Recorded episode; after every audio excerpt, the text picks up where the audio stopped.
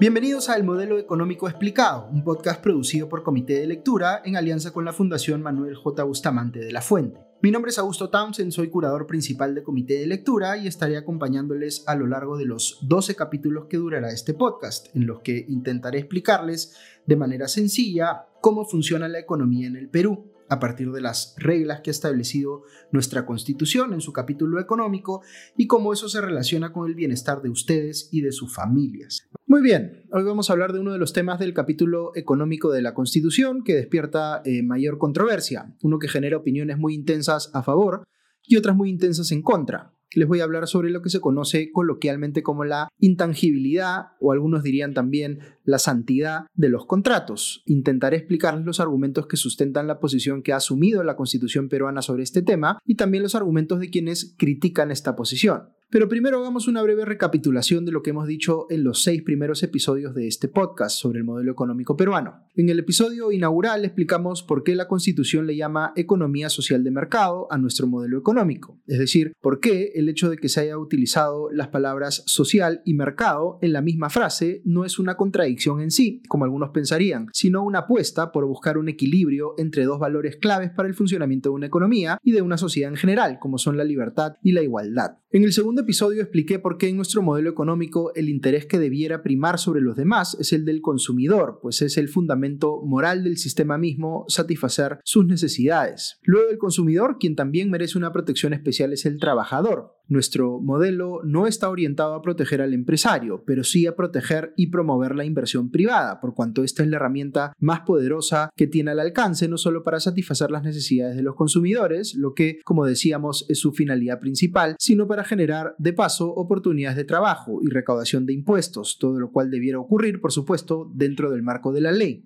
En los episodios 3 y 4 respectivamente me referí a dos derechos que son fundamentales para el buen funcionamiento de una economía, el derecho a la propiedad por un lado y la libertad para contratar por el otro. Estos derechos permiten que en cualquier momento dado ocurran millones de intercambios en el mercado, que generan beneficios no solo para quien compra o quien vende, sino para todas las partes involucradas, convirtiendo al mercado en un sistema de colaboración voluntaria a gran escala, que es, como decíamos, la forma más efectiva de asegurar la satisfacción de las necesidades humanas. La más efectiva, pero ciertamente no la única, puesto que el Estado tiene también un rol muy importante satisfaciendo necesidades que no son o no pueden ser cubiertas por el mercado. Luego, en el episodio 5, explicamos el concepto de seguridad jurídica, que no es otra cosa sino otra forma de llamarle a la confianza que necesitamos las personas y las empresas para tomar decisiones en el mercado, como comprar, vender, trabajar o invertir, sabiendo que los demás y el Estado mismo están obligados a honrar sus compromisos, como se espera que hagamos nosotros también. Y finalmente en el episodio 6 explicamos por qué nuestro modelo económico le da un rol tan preponderante a la empresa privada. Por qué, aun cuando su existencia haya sido motivada por el ánimo de lucro de sus creadores, eso no evita, sino que de hecho permite que esas empresas puedan cumplir un rol muy importante de cara a la sociedad, generando bienestar para sus consumidores y trabajadores a una escala y con niveles de eficiencia que los gobiernos, por ejemplo, nunca podrían alcanzar. Ok,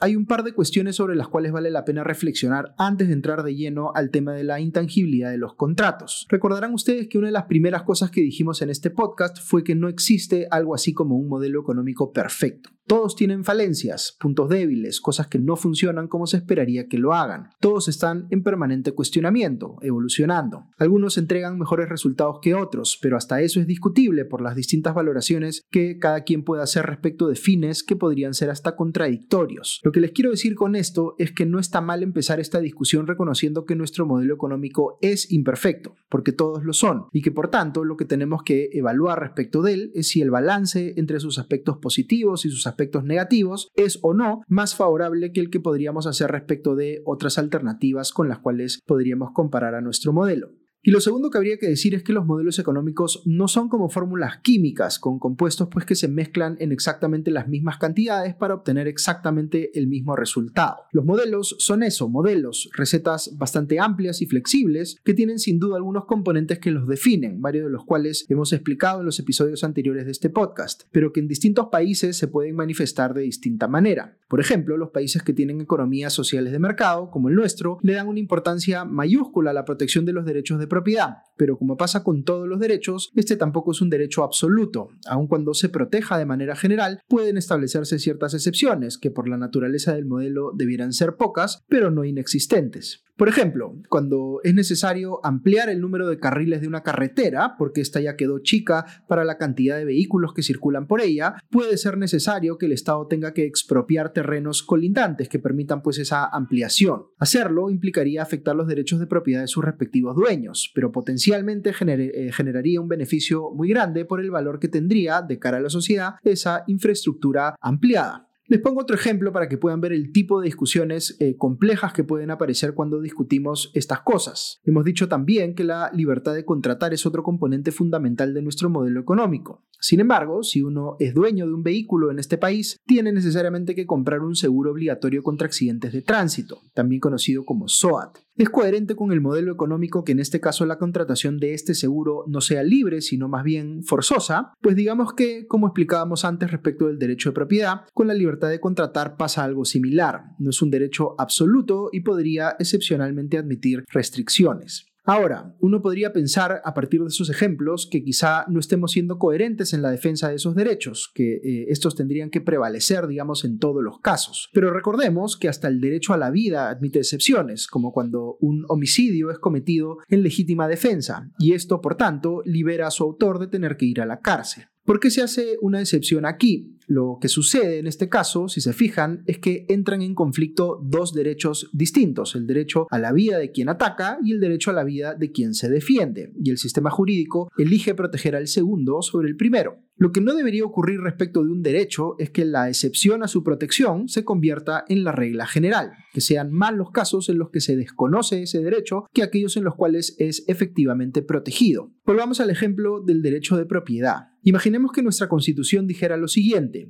todo ciudadano tiene derecho a la propiedad, pero el Estado se reserva el derecho de expropiar cualquier bien, eh, mueble o inmueble, si considera que hay razones de interés público. Ustedes me dirán, ¿pero ese no es el ejemplo acaso que habías dado de la carretera? Pues sí, pero fíjense cómo el enunciado que les he dado es tan amplio que si efectivamente estuviese regulado así el derecho de propiedad en el país, no habría una protección real de ese derecho, porque el Estado podría, en la práctica, expropiar cualquier cosa, diciendo que lo hace por razones de interés público. Por eso, eh, aunque pueda haber eh, casos donde se justifique hacer excepciones a la protección de un derecho, estas no se regulan de manera tan amplia, sino más bien de forma muy restrictiva. De ahí que la Constitución eh, sea tan específica cuando regula, por ejemplo, el tema de las expropiaciones, y las leyes sobre la materia son aún más específicas, precisamente para asegurar que esto ocurra de manera estrictamente excepcional, que el interés público esté adecuadamente sustentado y que se compense además con justicia al propietario que se haya visto expropiado. Ok, ahora vamos a explicar eh, o a aplicar, mejor dicho, esta misma reflexión eh, que acabamos de hacer respecto del derecho de propiedad a la libertad de contratar, para explicar justamente el tema de la intangibilidad de los contratos y entender por qué este tema genera tanta controversia.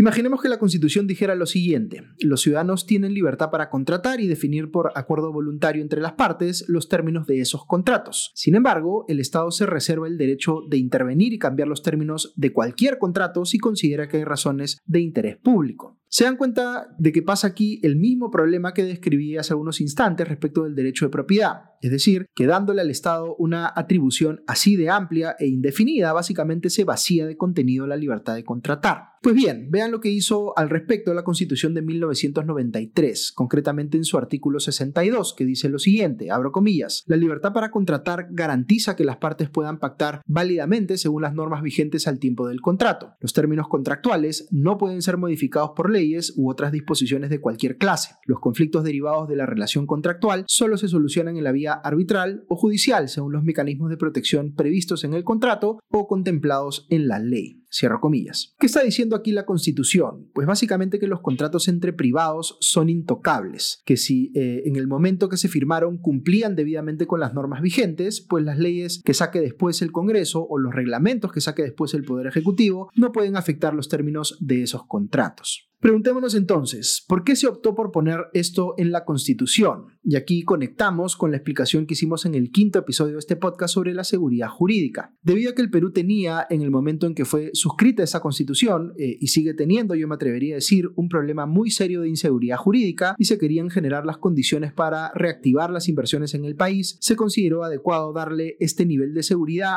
a quienes apostaran por invertir en nuestra economía, es decir, la tranquilidad de que sus inversiones no correrían el riesgo de caerse por una decisión del gobierno o del Congreso de turno de cambiar las reglas de juego, que terminará pues afectando los contratos que hubieran firmado. Pero esta decisión tiene un costo, ¿Cuál es? Pues el hecho de que limita de manera muy drástica la capacidad del Estado de utilizar el marco normativo para cambiar cosas que podrían afectar contratos vigentes. Y aquí es donde entramos al meollo de la polémica. ¿Qué razones podría tener el Estado para cambiar o afectar contratos vigentes? Pues esas razones podrían ser buenas o podrían ser malas. Les voy a dar eh, un ejemplo del segundo tipo. Digamos que el gobierno en funciones en un determinado momento es de corte populista y decide sacar una norma que prohíbe que los precios de alquileres estén por encima de un determinado monto, es decir, genera en la práctica un control de precios en el mercado de alquiler de viviendas. En un futuro episodio de este podcast vamos a explicar por qué desde la óptica de nuestro modelo económico y de la evidencia histórica en general, los controles de precio son una mala idea. Pero el gobierno, en nuestro ejemplo, no estaría tomando esta decisión basado en argumentos eh, económicos probablemente, sino más bien en intereses políticos. Digamos que está tomando la decisión de beneficiar en el corto plazo a quienes alquilan alquilan viviendas en perjuicio de quienes ofrecen viviendas en alquiler, quizá porque una decisión como esta podría aumentar la popularidad de ese gobierno o movilizar votos en su favor. Entonces, podemos imaginarnos escenarios en los que un gobierno podría querer intervenir en contratos ya firmados con una finalidad, digamos, populista o demagógica que fuera a generar más daño que beneficios desde un punto de vista social. Pues sí, y muchos. Pero también podría haber razones atendibles para hacerlo. Por ejemplo, un gobierno podría querer de buena fe mejorar las condiciones ambientales en el país, emitiendo nuevas normas que afectasen contratos ya firmados. ¿Estaría mal eso? Pues no necesariamente.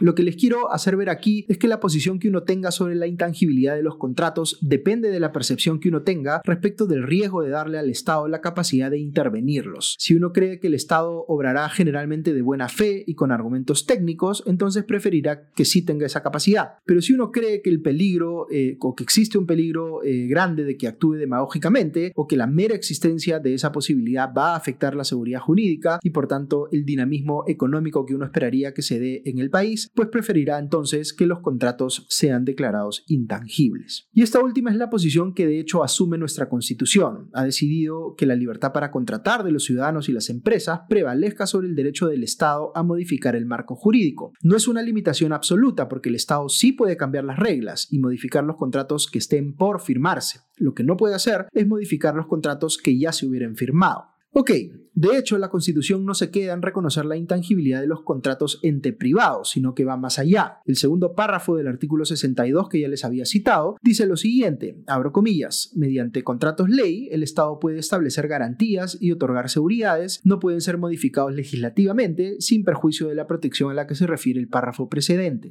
comillas. ¿Qué significa esta segunda parte del artículo 62? Lo que hace aquí la Constitución es decir que la intangibilidad de los contratos que había regulado en el primer párrafo no solo solo aplica para los contratos entre privados, sino que resulta aplicable también a los contratos que pueda firmar el Estado con privados. ¿A qué tipo de contratos nos referimos? Pues aquellos en los cuales el Estado le dice a una empresa eh, internacional o nacional, por ejemplo, eh, invierte en el país y yo me comprometo contigo a que las condiciones en las que vas a invertir se van a mantener estables en el tiempo. ¿Qué tipo de condiciones? Pues digamos las tributarias, es decir, las tasas de los impuestos que va a tener que pagar en el tiempo esa empresa como resultado de la inversión que está haciendo.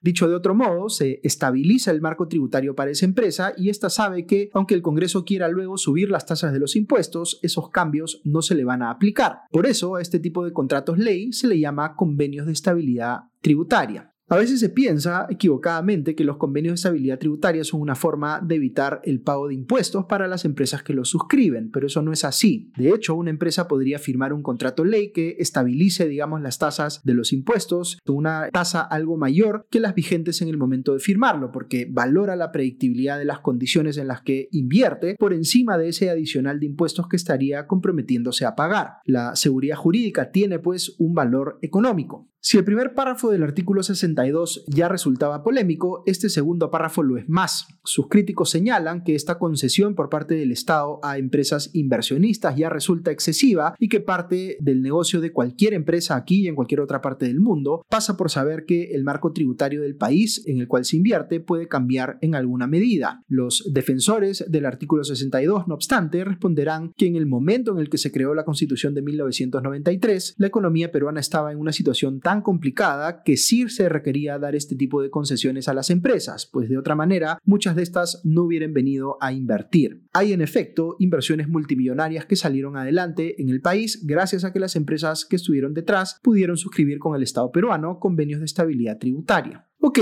he tratado de explicarles por qué hay tanta polémica alrededor de este artículo 62 del capítulo económico de la Constitución quisiera compartirles una reflexión final más a título personal. Creo que nadie, más allá de donde se ubique en el espectro ideológico, negaría la importancia de que haya seguridad jurídica en el país. En líneas generales podríamos ponernos de acuerdo en eso, en lo que respecta, por ejemplo, a los ciudadanos y ciudadanas, y la importancia de que el marco legal tenga cierta estabilidad y que haya también predictibilidad en las decisiones del Poder Judicial. Cuando hablamos de valor, del valor de la seguridad jurídica aplicado, digamos, a las inversiones que realizan las empresas, las opiniones empiezan a dividirse porque no todos le asignamos igual de importancia, digamos, al rol de la inversión y las empresas privadas en la mejora del bienestar de la ciudadanía. Quienes están más convencidos de que esto es así, creen que sí se justifica crear condiciones especiales para proteger y por tanto estimular las inversiones, como los convenios de estabilidad tributaria. Pero lo que habría que reconocer es que figuras como la de los contratos ley, que están reguladas en Constitución, funcionan en realidad como parches ante la incapacidad de solucionar el problema de fondo, que es la incapacidad de nuestro sistema político de transmitir de ordinario seguridad jurídica. Ahí entramos pues a problemas cuya solución no está en el capítulo económico de la Constitución, sino en la parte política. Si las empresas pudieran confiar en que el Congreso del país, por ejemplo, va a regular los temas tributarios siempre de manera técnica y no demagógica, entendiendo pues que las tasas de los impuestos tienen que ser competitivas frente a las de otros países que buscan captar las mismas inversiones que nosotros, pues no habría razón para que existan contratos ley, pues el sistema mismo ya transmite permitiría suficiente seguridad jurídica. Pero dado que ese todavía no es el caso, es entendible al mismo tiempo que hay una defensa tan intensa de la intangibilidad de los contratos y que ésta se mantenga, digamos, como un pilar de nuestro modelo económico, más allá de que los contratos ley caigan en desuso o se elimine para todo efecto práctico, eh, digamos, el segundo párrafo del artículo 62. Yo creo además que los críticos de este artículo tienen razón en parte cuando dicen que la libertad de contratar no es absoluta y que sí podrían haber limitaciones a ella basadas en razones válidas. Pero la solución a esto no es irnos al otro extremo, invirtiendo la regla para que se entienda que el Estado ahora tiene un poder omnímodo para cambiar los contratos, sino haciendo que lo, eh, mismo que se hace con el derecho de propiedad, vale decir, regulando estas excepciones de manera restrictiva. Muy bien, hemos entrado en este episodio a un tema algo más eh, de tipo legal, pero que es muy importante entender con el ánimo de explicar además esta polémica alrededor del artículo 62 y poner en relieve algunos aspectos que les permitan a ustedes sacar sus propias conclusiones. Ya nos reencontramos en el siguiente episodio del modelo económico explicado. Adiós.